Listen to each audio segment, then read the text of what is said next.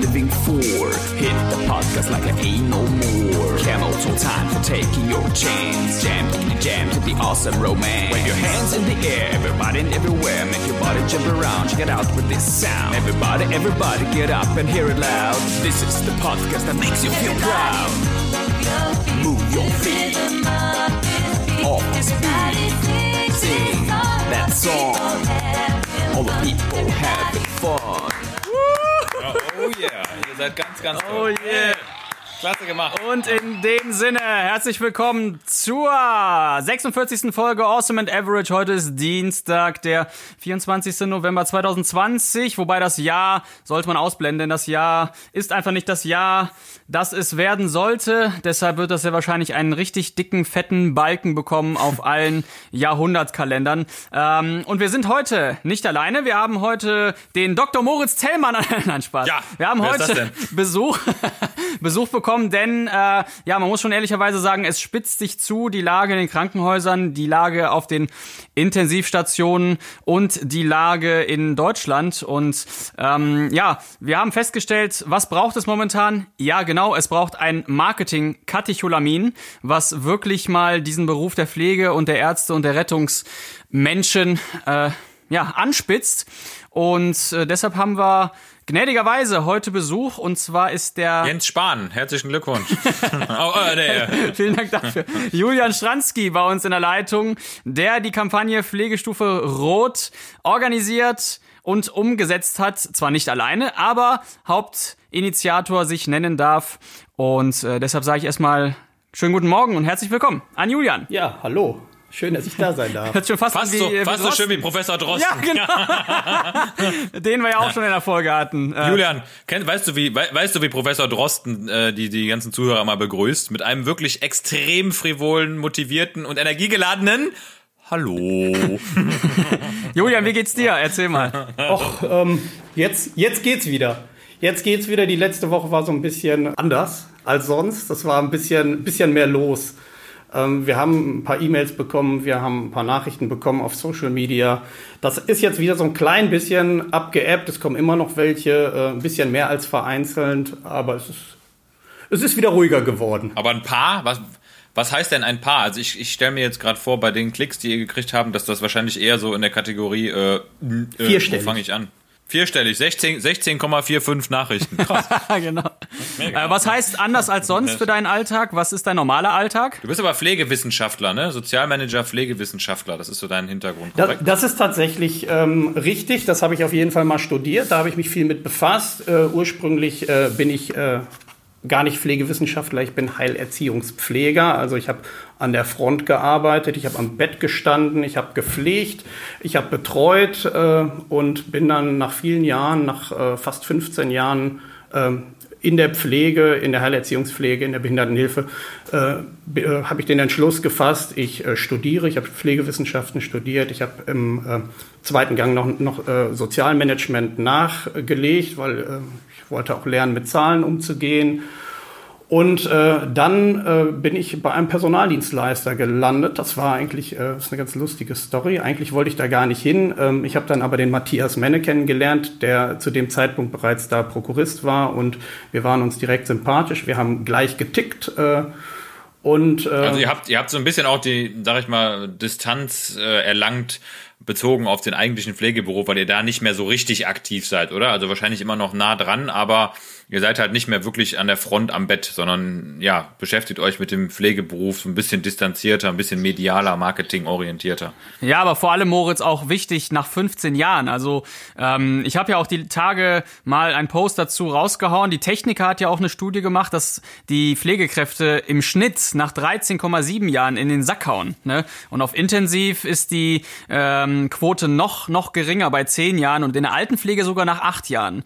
Ähm, das heißt, äh, im Grunde hat Julian 15 Jahre durchgehalten, hat dann da seine Erkenntnisse rausgezogen und hat dann äh, ja höchstwahrscheinlich auf, auf eine wirklich Work-Life-Balance anderer Art äh, was für den Job getan. Ja, vielleicht ist das so.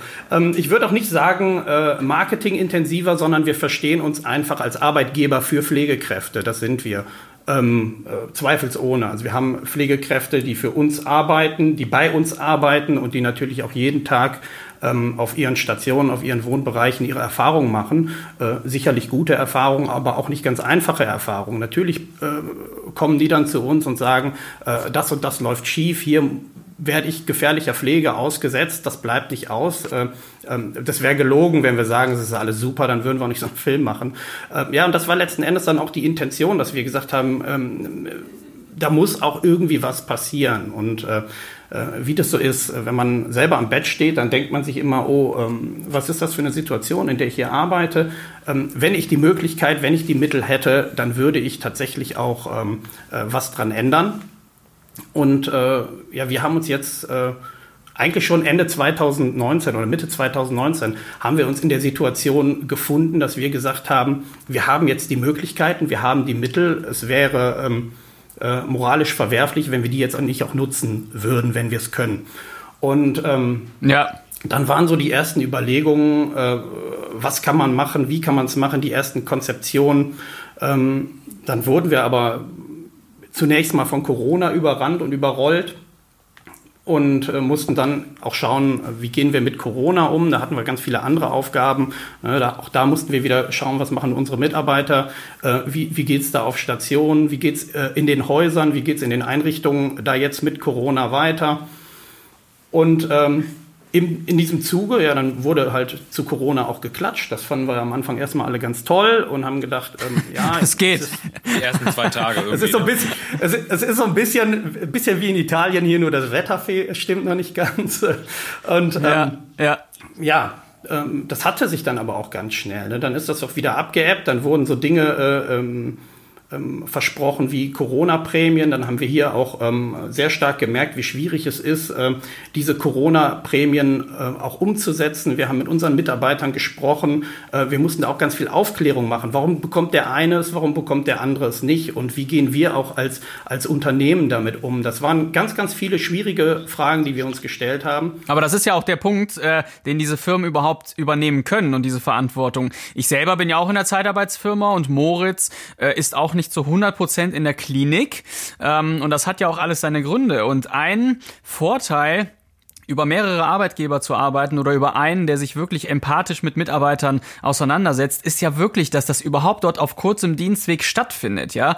So wie auch, auch bei dir, dass du deinen Mitarbeiter beispielsweise ganz klein gedacht auch kennst, ne, dass er vor dir sitzt, dass du dich den Problemen annimmst, dass du schnell eine Lösung finden willst und eben nicht nur ausschließlich die Dienstleistung siehst. Und das können ähm, die Krankenhäuser einfach zum Teil nicht umsetzen. Das ist, äh, ist denen aus dem Ruder gelaufen. Ja, die, die stecken da auch in ganz anderen Zwängen, das ist sicherlich so. Und da, da haben wir es ehrlicherweise auch an, an vielen Stellen äh, wesentlich einfacher.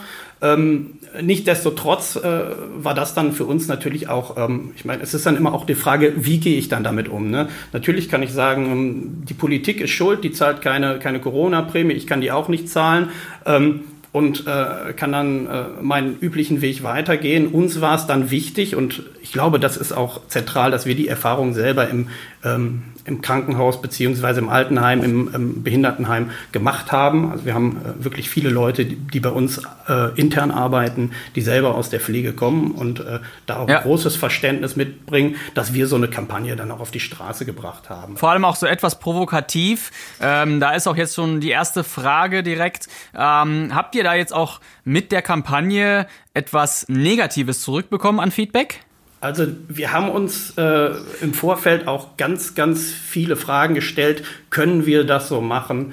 Dürfen wir das so machen? Äh, wir haben uns Feedback eingeholt, ähm, auch von, von, von extern, wo uns Leute dann gesagt haben, nee, ähm, vielleicht ist das doch nicht so gut. Wir haben es dann trotzdem durchgezogen, weil wir gesagt haben, wir müssen den Finger in die Wunde legen. Es muss wehtun, weil ansonsten haben wir das, was wir immer haben und es wird nicht besser.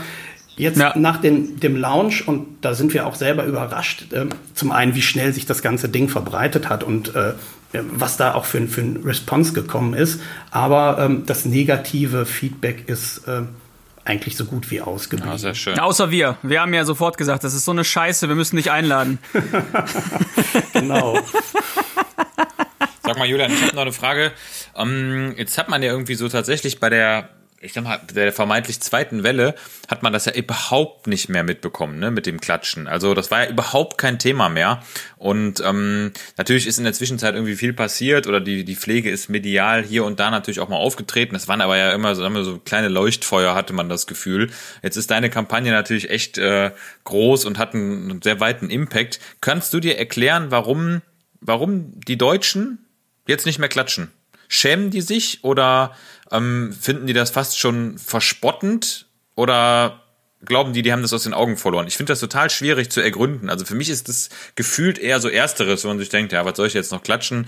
Ne, die, es passiert sowieso nichts, also können wir uns das auch sparen. Das ist so ein bisschen mein Gedankengang. Ich glaube, dahinter. das ist so, typisch, so typisch äh, auch für die Pflege. Ne? Da, dann, dann hat man einen Hype jetzt durch das Klatschen. Ja. Da war man einmal wirklich systemrelevant und im Fokus. Und äh, jetzt ist es auch äh, wieder Routine, dass äh, die Pflegekräfte auf Corona-Stationen arbeiten ähm, und da wirklich in einem ganz extremen Setting äh, mit äh, nicht ausreichend Schutzkleidung unterwegs ja. sind.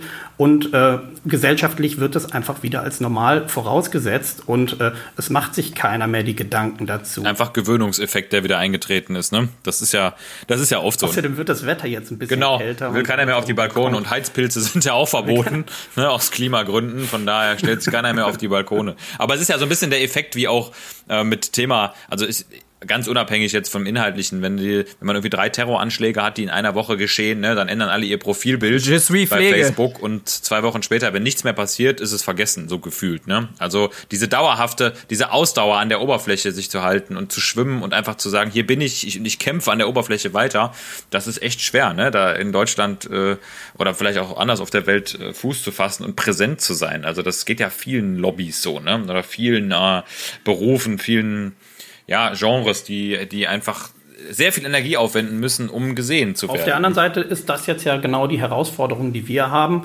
Ähm, wir haben jetzt äh, wunderbare Emotionen erzeugt. Ähm, wir haben eine unheimliche Reichweite erzeugt. Ähm, auf Instagram ist das äh, Video ähm, bereits am äh, Mittwoch, Mittwoch äh, eine Million Mal geklickt worden. Wir haben das dann mal ausgerechnet, vom Launch bis Mittwoch äh, Abend äh, muss ungefähr alle dreieinhalb, äh, nee, alle Sekunde dreieinhalb Leute das Video gesehen haben. Ja, das waren wir drei dann. Ja, geil.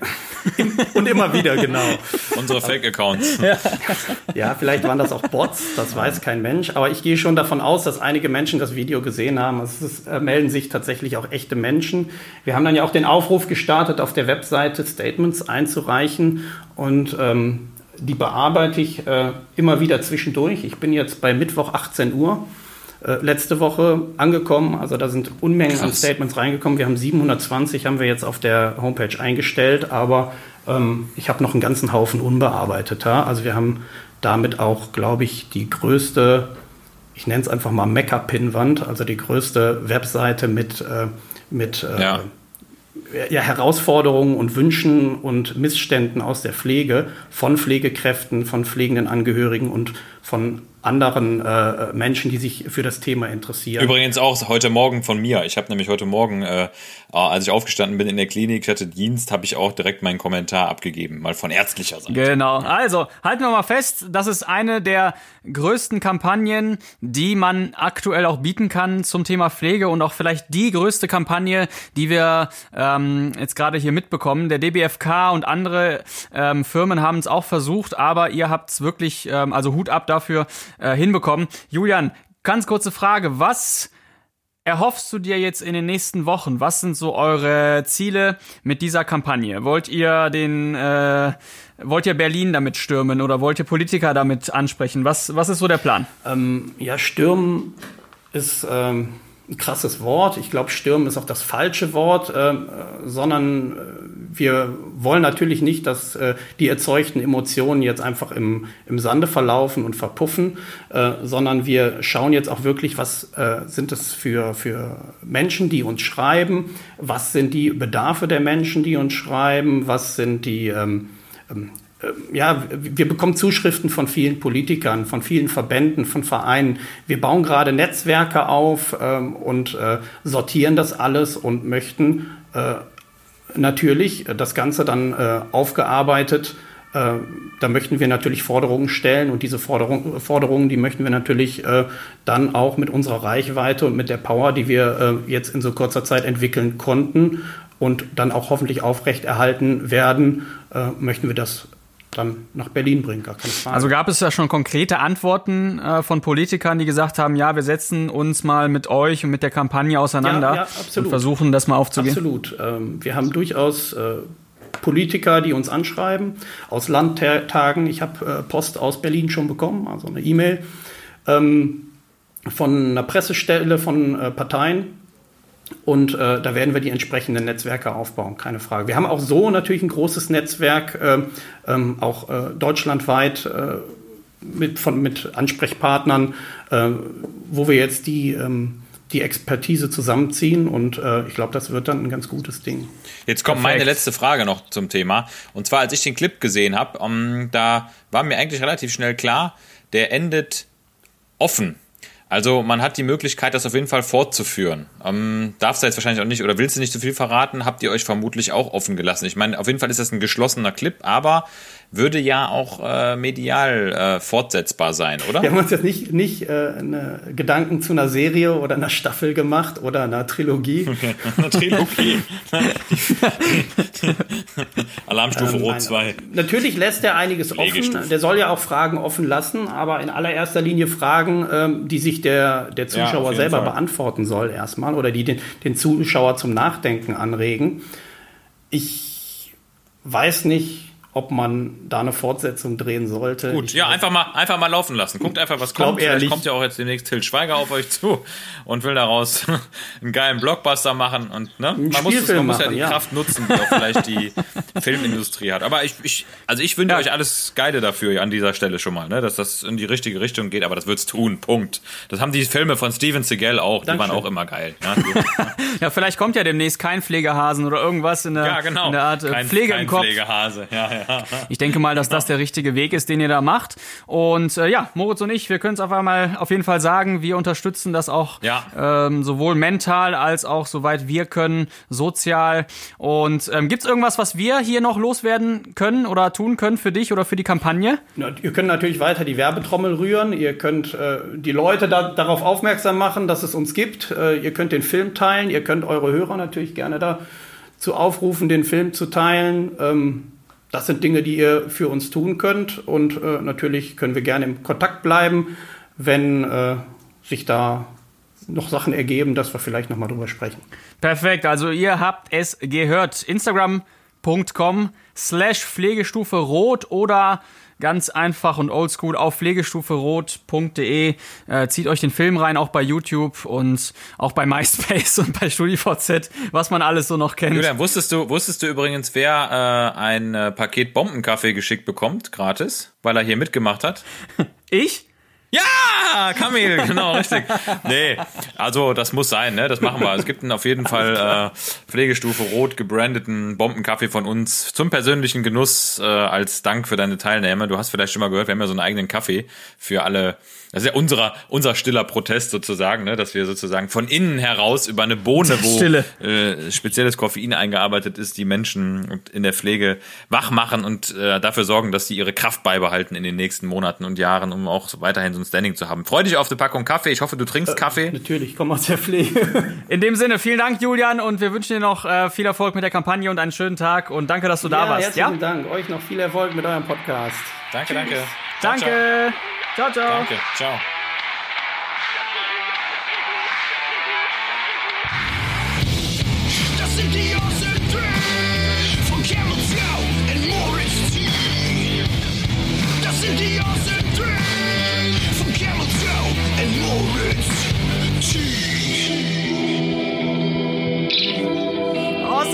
Genau, da sind wir wieder. Also, Moritz, was machen wir heute? Wir haben heute die Awesome 3 zum Thema, welche Tätigkeiten machst du in deinem Job, die nicht deinem Tätigkeitsprofil entsprechen? Hashtag Drecksarbeit, Hashtag vielleicht auch keine Drecksarbeit, jedenfalls irgendwas, was nicht zu deinem Tätigkeitsprofil gehört und letztendlich dann doch dazu geworden ist. Willst du anfangen? Ich fange an. Okay, Number Three bei mir. Hat eigentlich jetzt gar nicht so viel mit dem Job inhaltlich zu tun, aber das war, war wirklich der legendärste Moment, als ich dann zum ersten Mal als Arzt Dienst geschoben habe, dass ich in ein Dienstzimmer kam und plötzlich Betten beziehen musste.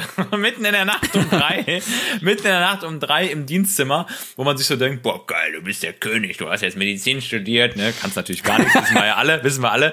Und dann stehst du da mitten in der Nacht, stehst du äh, ohne Bettzeug vor so einem holzknarrenden Bett und musst einfach diese milbenverseuchte Decke selber beziehen und bist so komplett, komplett woanders. Du bist so wirklich im tiefsten Zuhause. Da musst du das ja auch machen. Ich habe jetzt nichts gegen Betten beziehen, aber ich erinnere mich noch genau an den ersten Moment, wo das dann äh, Tätigkeit war und das will ich jetzt auch klarstellen, ich bin da wirklich jemand, ich mache das selbstverständlich und ich würde mich niemals darüber beschweren, dass da irgendjemand mein Bett nicht bezogen hat. Aber ich, es war trotzdem denkwürdig, das zum ersten Mal zu tun, weil man sich wirklich so denkt, okay, jetzt bist du wirklich da angekommen, wo der Beruf stattfindet, du musst nämlich jetzt selber machen. Und es gibt ja eine ganz wichtige Regel für ähm, ich sag mal, eigenes Mindset hinsichtlich ähm, Zielerreichung und ähm, ja, sag mal, Dinge fokussiert angehen. Und tatsächlich ist es so, da gibt es Untersuchungen zu, Menschen, die morgens ihr Bett machen, ja, die das als allererstes Ja. machen, ihr Bett machen, Bett beziehen, die haben eigentlich schon den Grundstein gelegt für ihre weitere Konsistenz im Alltag. Und das sehe ich genauso.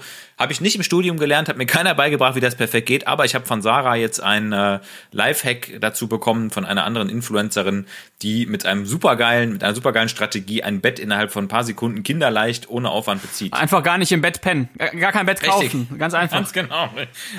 Ganz genau. Auf dem Boden schlafen. Zack, Nee, einfach, auf, einfach ohne Bett Daunendecke. Nur, nur, nur einfach den Bettbezug. Einmal nur den Bettbezug nehmen. Wie viel Bettbezüge hältst du eigentlich jeden Monat auf deinem Konto? Ja, ich nur wenig. Zieht die dich eigentlich runter, diese Downdecke, oder wie ist Die das? zieht mich richtig down. Sag, Deshalb habe ich mir auch eine Aber Abdecke da sieht geholt. man ja auch schon wieder der Grundgedanke, ne? mit, mit welchem Selbstverständnis Mediziner in diesen Job gehen, ja? Also das ist jetzt ja auch kein Vorwurf an Ja, dich, es so, ist ein Vorwurf ist so. an die Ausbildung, Ja. an das Studium, an das, Nee. an das gemeinsame Nicht-Ausbilden mit äh, wichtigen anderen Berufsgruppen. Das hast du ja auch schon mal erwähnt. Es würde Sinn machen, die Pflege und die Ärzte zum Teil auch gleichzeitig auszubilden, ähm, äh, an einem Punkt, wo man sich aneinander gewöhnen kann, ja? Ähm, und da siehst du einfach, dass ganz viele, so wie du mit deinem Bett, auch komplett so auf die Station kommen. Und dann da auch einfach erstmal den dicken Pimmel raushängen Ja. lassen, bis die dann äh, das erste Mal, weiß ich nicht, auf intensiv jedenfalls, auf intensiv äh, äh, das erste Mal ein Blutgas in der Hand haben und gar nicht wissen, äh, oh, was ist denn das jetzt hier, ne? Ähm, also, das macht dann keinen. Sinn. Meine Number three ist, ja, ich, ich, ich lese mal was vor, weil wir haben das ja bei Instagram auch rausgehauen. Ich lese einfach mal als meine Number three alles vor, was hier bei Instagram reinkam, okay? Check it out. Also, welche Arbeit machst du, die nicht zu deinem Tätigkeitsprofil gehört? Äh, Antworten aus den Instagram Stories. Dafür reicht hier weder Platz noch Zeit. Akten abheften, Zimmer aufrüsten, Verbrauchsmaterial auffüllen und, und, und. Essen abholen, vorbereiten, verteilen und wieder abräumen. Hashtag Hotel. Viel Servicekraft, obwohl es diese auf den Stationen gibt. Wahnsinn. Essen verteilen, ECMO, Essen aufräumen, ECMO, Repeat. Mülleimer leeren, jeden Sonntag, da keine Reinigungskraft da ist. Kasachs falten und einräumen. Andere Berufsgruppen hinterherräumen. Ich glaube, dass äh, die meinen. Nee. Nein, nee, die meinen nee. nicht euch. Nee, nein, nein, nein, die meinen. Nee, nee, die meinen die Techniker, Die meinen- die nein, nein, Haustechniker. Ah, vielleicht das nächste. Vielleicht meint das nächste euch. Die Kaffeetassen der Ärzte spülen. Ey, nee, das, da meinen Leute, die euch auch. Ganz kurzer Nein, nein, nein. Appell, ganz kurzer Appell. Räumt eure gottverdammten Kaffeetassen weg. Oder an der Wasserflaschen. Das nur dazu. Keine, denn dafür fehlt mir neben drei Covid-Patienten einfach Zeit und Kraft. Ich bin gleich fertig. Einarbeiten von Kollegen, Zeitarbeitern, Schülern und Praktikanten. Die Didaktik fehlt. Medikamente anordnen, Dokumentation, Einarbeitung von ärztlichen Kollegen, Entscheidungen treffen. Und das letzte, ja, das vorletzte, Kaffee kochen, finde ich überhaupt nicht. Oh. Also, das entspricht ja unserem Tätigkeitsprofil. Na egal. Ja, habe ich auch mit aufgenommen. Überwiegend ärztliche Tätigkeiten, was völlig okay ist, da man sich gegenseitig unterstützen muss. Und jetzt äh, Hashtag Oh. RTW, Taxifahrten zum Krankenhaus. Das war der letzte Mhm. Kommentar. So, Oh jetzt, ah, jetzt muss man natürlich unglaublich ausholen. Ähm, Mache ich aber nicht. Ich habe jetzt einfach nur die Dinger vorgelesen, die bei Instagram reingekommen sind. Ähm, ich glaube, alles zu diesem Thema bezieht sich einfach darauf, dass die Pflege äh, in den letzten Jahrzehnten im Grunde viel kompensiert hat, was dann äh, weggenommen wurde. Ja, also äh, das Essen anreichen ist immer noch pflegerische Tätigkeit. Da müssen wir gar nicht drum rum reden, ähm, ne, weil das auch wichtig ist, wenn du jemanden äh, im Weaning hast, frisch extubiert und und und, dass man Schlucktraining macht, ja, auch gemeinsam mit der Logopädie und allem.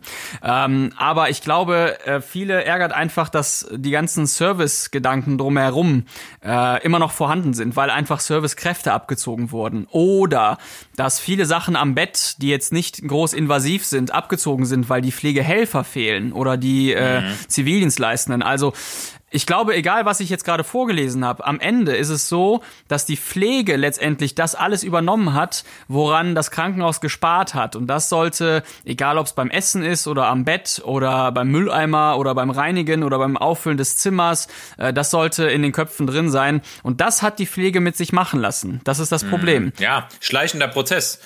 Ist ein schleichender Prozess gewesen und das ist mit vielen so. Ja. Ähm, Okay. Deshalb also Number Three, jetzt oh. kurz gefasst, das, wofür wir uns verknechtet haben lassen, das ist meine Number Three.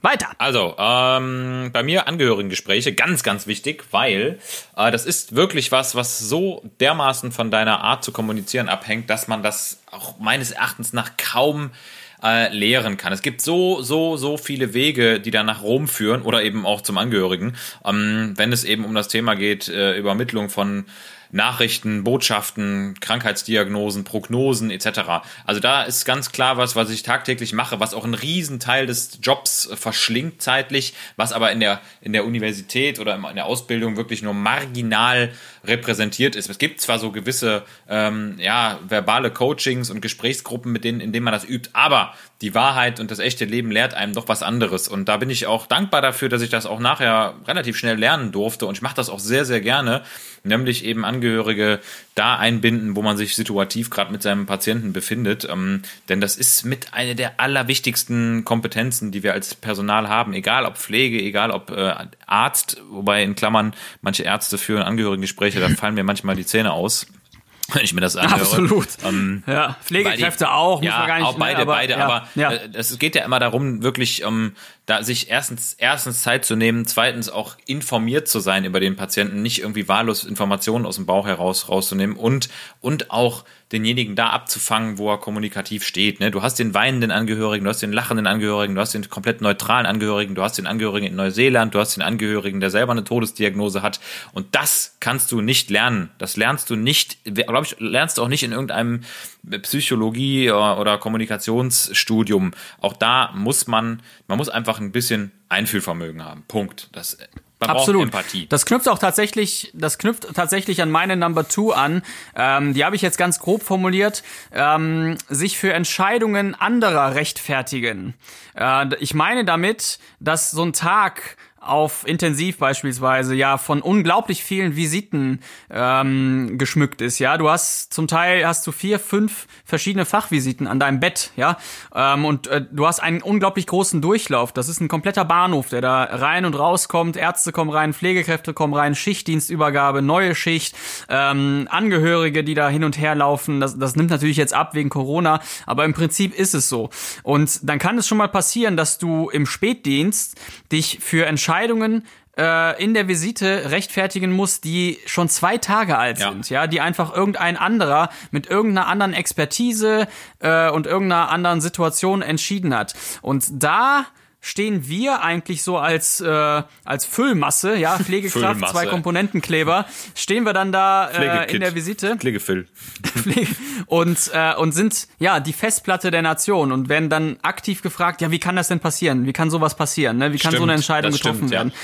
Und und äh, da, da muss ich ganz ehrlich sagen, da stehen wir dann auf einmal für eine Entscheidung, die wir gar nicht beeinflusst haben manchmal. Ne? Ich würde mir zwar wünschen, dass wir immer einbezogen ähm, werden, aber jetzt muss man doch ganz ehrlich sagen, dass sehr viel, und das finde ich nicht gut, äh, in der Aktenlage entschieden wird. Gerade jetzt, wo man wirklich jeden Kontakt ähm, zum Bett und zu den Corona-Patienten vermeiden will, dass da sehr viel aus Aktensicht entschieden wird und da haben wir manchmal gar keinen Eingriff mehr. Da wundern wir uns selber manchmal und sagen, hey, wie kann das jetzt hier sein, dass da, äh, weiß ich nicht, äh, Atrenol mit Clonidin zusammenläuft läuft oder irgendwas so, ne? Das, ähm, und das ist das, das sind die Momente.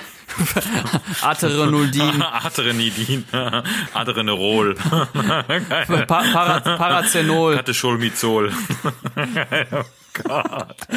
At Aterozephan. Piperazonol und Tazenalin. Norclonidin. no. No, Ja, das ist meine Number Two. Oh Gott. Was ist deine Number One? Meine Number One. Also ich habe da viele, aber die wirklich absolut Number, Number One, und da hast du eben auch schon mir aus dem Herzen gesprochen, ist, dass man in diesem Studium tatsächlich oft so scharf von der Pflege getrennt ist inhaltlich, weil es einem auch leider manchmal nicht anders vermittelt wird, dass man erstmal im Beruf wieder lernen muss, sich auf, äh, ja, sag ich mal, die Basis der Pflege zurückzubesinnen und da mitzuhelfen. Und du, du lernst einfach, also se- sei es eben vom einfachen Umlagern, über Essen anreichen, über Schlucktraining, das sind alles Sachen, die du im Studium nicht wirklich lernst. Du, du lernst es irgendwo als theoretisches Kapitel, aber irgendwann stehst du eben nur mal am Bett und musst einem Patienten einfach mal, mal ganz, ganz, ganz einfach runtergebrochen als Arzt auch mal ein Wasser anreichen mit einem Strohhalm. Und dann zu verstehen, Ja. was jemand ähm, benötigt, der eben möglicherweise schon x-fach auf Hilfe angewiesen war, der Schluckstörung hat, der vielleicht auch nicht sprechen kann. Das ist was, das steht in keinem Lehrbuch der Medizin, egal welcher Facharztausbildung, außer vielleicht noch der Geriatrie, na, wo man sich wirklich auch um solche Dinge, äh, mit solchen Dingen beschäftigt. Aber dass diese Interaktion der Pflege und deshalb nochmal ganz zuletzt hier bei Number One mein Plädoyer, die Ausbildung gehören überlappt. Es muss ein Crossover geben. Es muss irgendwo im Studium und in der Ausbildung ein gemeinsames Semester, ein gemeinsames Jahr, irgendwie Pflege meets Docs oder Docs meets Pflege, wirklich, wo man sechs Monate Würde zusammenarbeitet, wo man Ja. auch die, wo der eine die Aufgaben des anderen macht und der eine darf dann endlich mal seine ZVKs legen aus der Pflege und der andere, der Arzt, muss einfach auch mal beim Umlagern helfen, muss ein bisschen Kinästhetik betreiben, muss einfach auch mal den Blick des Pflegenden haben. Denn das, das muss, das kann doch nicht so schwer sein, Leute. Jetzt mach mal fertig da. Jetzt mach mal fertig, jetzt ist scheiße. Fertig da, Uni. Äh, mal Ja, äh, jetzt gehen wir mal beide hier intubieren, dann ist gut. Ja. Gehen wir mal intubieren, hören wir mal zusammen eine Umlage. Ja, und jetzt muss man aber, jetzt muss man dann noch, äh, das ist mein Number One übrigens, jetzt muss man dann auch wirklich mal ähm, festhalten, dass auch viele Ärzte, gerade so am Anfang, mit ihren Aufgaben überfordert sind und deshalb auch die Pflege ziemlich gerne in Kauf nehmen, ja. Und dann ist nämlich auch mal eine Pflegekraft da, die eine Arterie legt oder auch mal eine Pflegekraft da, die intubiert. Das sind ja nun mal auch Dinge, die in der Weiterbildung auch uns beigebracht werden, äh, die aber immer noch äh, ärztliche Tätigkeit sind, genauso wie ja, ho, genau. Ne? Aber letztendlich ist das Intubation. einfach so dieser Klumpen an Zusammenarbeit, der doch stattfinden kann. Ähm, Und weißt du, ganz ehrlich, aus Arztsicht, weißt du, wie einfach es ist, Pflegekräfte glücklich zu machen? Stell dir mal Ey, vor, mega. du würdest dir jetzt. Kaffee mitbringen. aber stell dir mal vor, du würdest dir jetzt einen Eimer nehmen und abends äh, die, die ganzen Urinpötte lernen. Einfach so, ja? Du würdest zu, zu, Ja. den, zu den Dekas gehen und sagen, hey, hör mal hier, Kamil, ich habe äh, deinen äh, deinen Dauerkatheter habe ich schon geleert, deinen persönlichen. Äh, trag mal 400 ein, da, damit ist äh, die die Tätigkeit für dich schon mal gegessen. Was meinst du, was meinst du, was das für einen positiven Effekt hat? Einfach so, ne?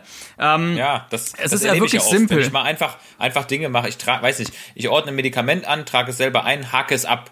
Ne, ist eine ganz einfache Sache. Das machen viele meiner Kollegen nicht, ja. Also das, da, da kann man denen auch keinen Vorwurf machen, weil die es nicht anders gelernt haben. Aber ich krieg oft dann von der Pflege das, die Aussage, hör mal, du hast schon alles eingetragen, du hast schon abgehakt.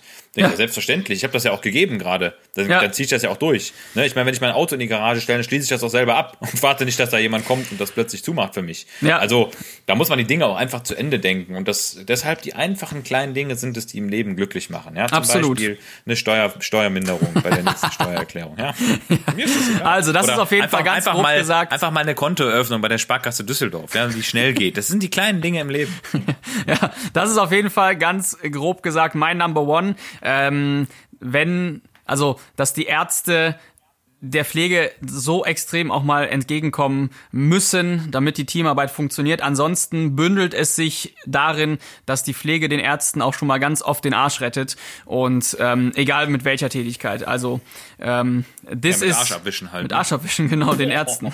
Das ist mein Number One und das war dann The Awesome Three. Moritz, ich muss gleich zum Dienst. Ähm, Ja, lass uns doch schnell jeder eine Lagerfeuerfrage und dann sind wir durch. Passt. Okay, dann würde ich noch sagen- ein spannendes Thema Impfen, Ja. aber das schieben wir dann doch auf nächste Folge, Ja. weil äh, wir wollen euch mit dem ganzen Zeug richtig durchimpfen und von daher Lagerfeuer, mein Freund.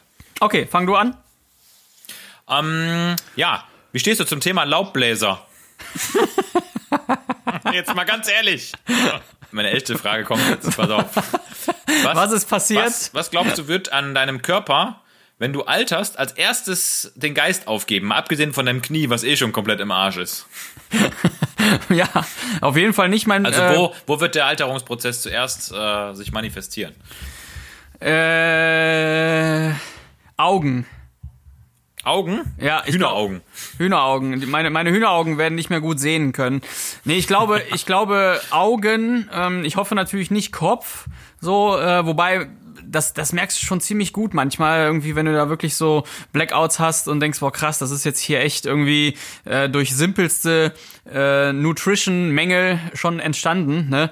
Ähm, also das, das kann natürlich auch sehr rapide dann gehen. Aber ich glaube, dass, ja, dass, dass doch meine Augen schlechter werden, ziemlich schnell schlechter und dann, dass dadurch so eine Kaskade beginnt, ja, dann machst du einen Autounfall, dann läufst du gegen die Tür, dann Machst du einen Autounfall. runter. Sowas der halt. Kamil hat Ne? einen Autounfall gemacht. Gemacht. Ja, also ich glaube, ich glaube bei mir die Augen und generell auch äh, kompletter körperlicher Verfall. Äh, klar, noch ein Jahr und dann war's das mit mir. nee, aber ich, ich merke schon, ich Kamil merk schon, Altbrecht. das, was, was auf mich bezogen ja auch schnell geht, sind, sind wirklich die Augen, weil ich einfach super viel äh, im Schnitt bin und im, im äh, Fotobearbeitungsmodus und dann merke ich, äh, dass, dass mir abends die Augen wehtun und trocken sind und äh, dass ich schlechter sehe, ja, durch, durch ganz viel Zeit am Bildschirm. Ja, verständlich. Und bei dir? Ja, ich glaube, bei mir ist es genau das Pendant hinten äh, rechts und links am Kopf, und zwar die Ohren. Da- Weil ich, ähm, ja, also ich bin zwar stark auf sie angewiesen, aber ich höre manchmal echt zu laut Musik, muss ich sagen. Also wenn ich im Auto unterwegs bin, ich versuche das immer schon zu dimmen, weil man hat ja immer so vom, von seinem äh, Audiologieprofessor gelernt, ne? oh, die Haarzellen, passt auf, Knalltrauma, kabum, kaputt. Ne? Und äh, da muss ich mich wirklich mal ein bisschen beherrschen. Also ich glaube, dass da am ehesten bei mir Untergang angesagt ist, auch wenn ich die pflege, aber ich habe schon viel auch mit Lautstärke zu tun. Also sei es beim Sport, da scheppert meine Handel runter. Ne, ich, ich spreche auch übrigens sehr laut, wenn ich mit Patienten spreche, weil ich immer davon ausgehe, dass die Patienten schwerhörig sind. Das ist mir so eine gemeine ist Unart von mir. Berufskrankheit, Also ich, Berufskrankheit, ich schreie die immer wirklich an und sage immer, ne, die Operation ist vorbei. Und dann hast du so jemanden, der sagt, Sie können doch leise sprechen. Ich habe ein exzellentes Gehör. Ich bin Opernsänger. Ja, das ist dann immer, oh, äh, dann Ja. musst du dich mal ein bisschen drosseln. Also da glaube ich, das geht äh, zuallererst, aber Gott sei Dank gibt es da ja technische Hilfsmittel, mit denen man da arbeiten kann. Ja, vor allem die Frage ist ja auch, wie kann man damit, also auch da kompensiert der Körper ja auch erstmal, ja, in dem Sinne, dass du zum Beispiel mehr auf Lippensynchronisation äh, achtest oder auf, äh, auf andere Dinge, ne? Klassische Schamlippensprache. Ja, die La Labien Language.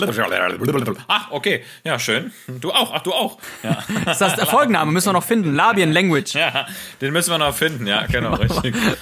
Labolingual. Nee, Labien Language. Okay, äh, aber das kann man halt kompensieren und die Frage ist dann ja auch eher, wann, wann, wann kannst du es nicht mehr kompensieren, ne? Ja, Ähm, und ich würde mich halt bei meinen Augen jetzt nicht so mega nerven. Ähm, ich würde da schon irgendeine Kompensation finden. Klammer auf, Brille. und äh, dann ist das auch alles okay. Aber alles, was so am Körper ist, das ist ja bei dir auch, äh, wenn du irgendwie nicht mehr leistungsfähig bist beim Sport und so, das ist, das würde mich schon mehr nerven. Ne? Aber le Elend, letztendlich Elend. gehen wir uns auch irgendwann damit zufrieden. Man, man wird halt auch älter. Okay, meine Frage. Hattest du mal ein Moment in deinem Job, in dem du völlig hilflos warst und gemerkt hast, ich komme jetzt hier alleine nicht mehr weiter und das hätte ich nicht gedacht, dass ich, dass ich in so eine Lage komme. Ähm, ja, hatte ich. Hatte ich, ähm, aber Gott sei Dank habe ich dann in dem Moment auch schon Hilfe gerufen. Also die Kompetenz bestand eigentlich nicht in der kompletten Hilflosigkeit, sondern in der Fähigkeit, mir selber zu reflektieren, dass hier persönlich mein Limit erreicht ist und ich Hilfe brauche. Das ist ja Gott sei Dank was, was man gerade in der Anästhesiologie früh lernt, dass man äh, sein, sein Handwerkszeug äußerst gut beherrscht und das wichtigste Handwerkszeug am Ende einer jeden Kette des Handwerks anwenden ist, Hilfe zu rufen. Und habe ich schon oft gemacht, gerade in meiner Anfangszeit, in der Assistenzarztzeit, dass man wirklich frühzeitig die Hilfe ruft. Also das sind meistens ja Atemwegsprobleme, die akut auftreten oder einfach, wenn mehrere Hände gebraucht werden.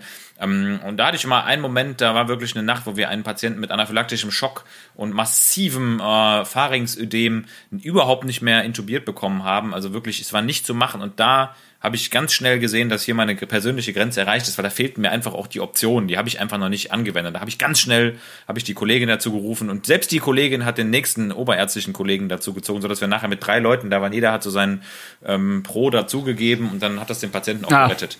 Ähm, Deshalb meine Hilflosigkeit oder die Hilflosigkeit des Anästhesisten liegt eigentlich immer nur darin, dass in dem Moment, wo er hilflos ist, er schon längst Hilfe gerufen haben sollte. Dann hat das alles richtig gemacht. Das ist eigentlich die geilste Hilflosigkeit, die man tut im Leben. Mega. Ja, also es ist so eine glückliche Hilflosigkeit. Ja, da kann man auch vor Ort schon direkt lachen. Einen, der noch mal eine Idee mit Mega. reinbringt. Ja, ja, wirklich, ja. Also, Ja, aber so, so Momente äh, kommen natürlich auch vor und das hat meistens ja mit, mit äh, Einsamkeit zu tun oder äh, alleine sein jedenfalls. Und dann, dass du einfach merkst, du brauchst jetzt hier Manpower oder du brauchst ähm, Wissen, was momentan nicht vorhanden ist. Ich hatte mal einen Einsatz in einem Bundeswehrkrankenhaus. Ich nenne die Stadt jetzt nicht, aber da ging es um ja Infektiologie, Tropenmedizin. Äh, also auch eine abgeschlossene Station, ähm, Hauptthemenfeld Malaria, HIV, Tuberkulose und so weiter. Da ging es jetzt nicht um Corona, das ist auch schon ein paar Jahre her. Und ähm, ich war in einem Patientenzimmer und das war keine reine Intensivstation. Ähm, aber du weißt selber, dass du, äh, ne, wenn du mit bei den bei den Erkrankungen bist, äh, Meningitis und so weiter, dass da schnell etwas eskalieren kann. Und genau das ist passiert in einem Zimmer. Das ist bei einem vorher komplett ansprechbaren Patienten passiert. Und ähm, dann hat er sich so aus dem Bett gekrampft. Ja, der ist da wirklich wie so ein äh, wie so ein wie so ein Furby aus aus dem Bett gefallen. Äh, Das war auch überhaupt nicht vorhersehbar.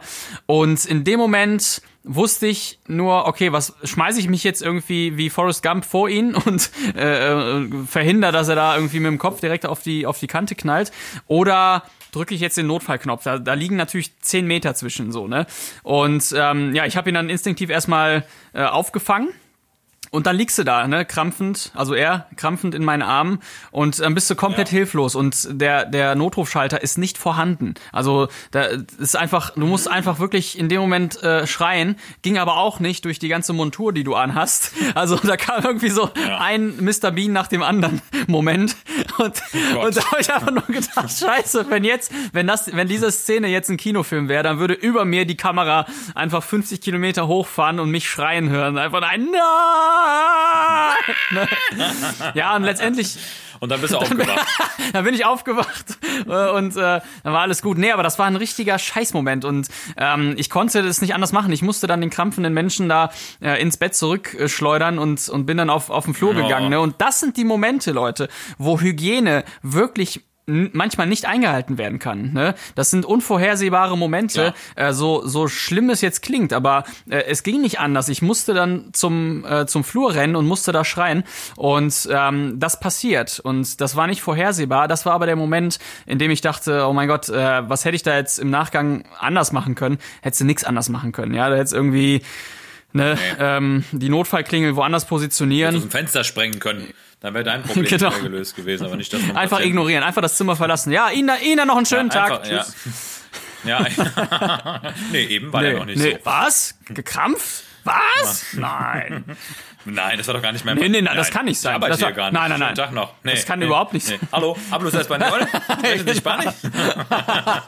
Immer weiter. Die Ausreden. Aber dann rückwärts den Gang rausgehen. genau. Parle français. Ah, no. Nein, nein, nein. Bitte hier keine Werbung einschmeißen. Schönen Tag. Genau. Ah, lassen wir das. Also, das war mein Moment. In dem Sinne, ich muss los, Moritz. Ich habe jetzt Dienst. Du bist gleich nicht da, ne? Nee, ich hatte Dienst. Bei mir war auch elendig. Ich hatte viel zu tun Dienst. heute Nacht.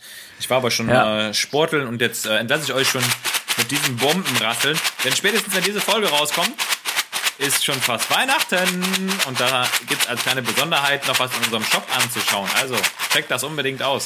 Checkt das aus und ich gebe auch meinen finalen Senf dazu. Vielen Dank, wie immer, an alle Zuhörer und vor allem auch an alle, die uns bei Instagram folgen und auch dort die Stories beantworten, auch die Fragen, auf die Fragen eingehen. Ähm, das nimmt wirklich stetig zu und da sind wir wirklich sehr dankbar für. Und wie Moritz schon richtig sagt, Ende der Woche kommt ein ganz besonderes Paket des Bombencafés und da könnt ihr sehr gespannt sein, denn wir haben uns wirklich größte Mühe gegeben, dieses, äh, ja, dieses, diesen Konglomerat an Koffeinität zusammenzuführen. Und ähm, ja, Ende der Woche wird's soweit sein. Ich nehme an, wenn die Folge rauskommt, ist das Ding auch schon rausgedroppt. In dem Sinne, vielen Dank, vielen Dank für euer Feedback, fürs Zuhören und wir hören uns in the next week again. So, bye bye, bye bye, bye bye, bye bye, bye bye, bye. Have a nice lockdown.